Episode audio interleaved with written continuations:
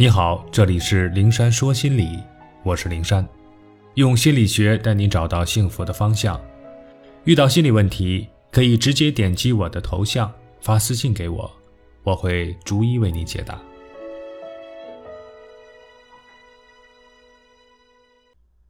同理心过于发达，容易被人利用。什么叫同理心？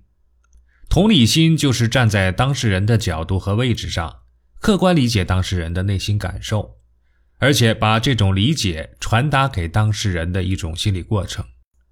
通俗点说，就是换位思考，将心比心，设身处地的去感受别人的内心。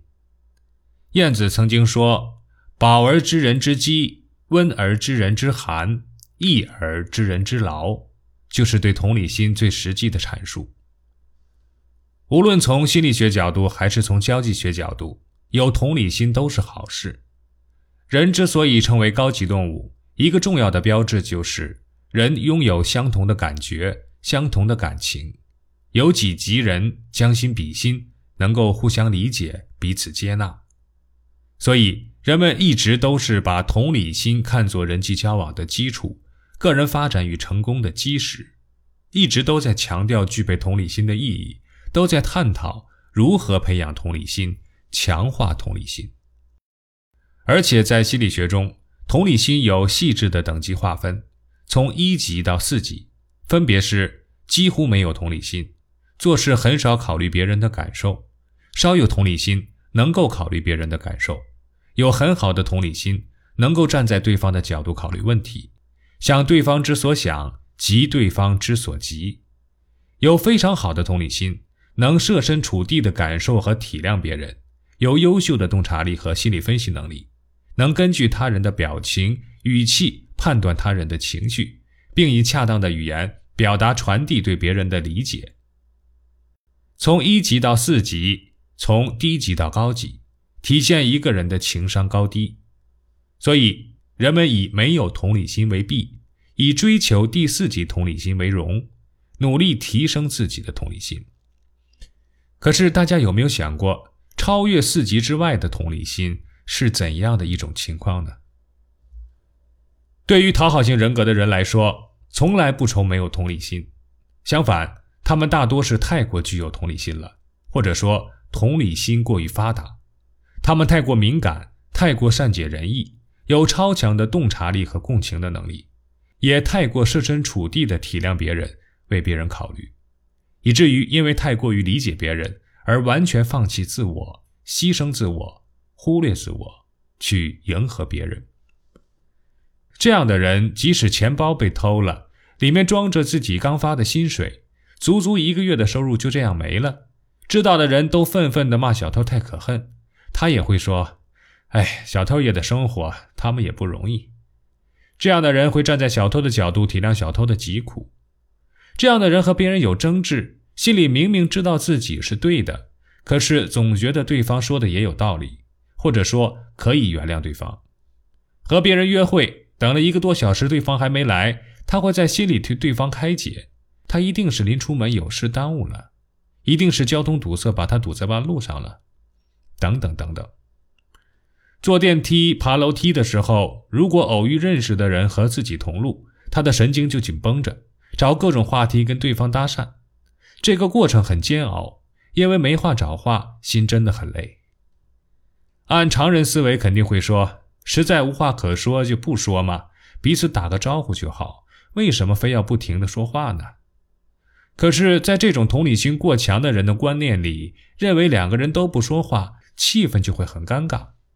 如果不主动找话题，对方得多别扭啊，因为他自己觉得尴尬。所以将心比心，认为对方也会别扭，于是善解人意的他便负担起缓解尴尬气氛的责任。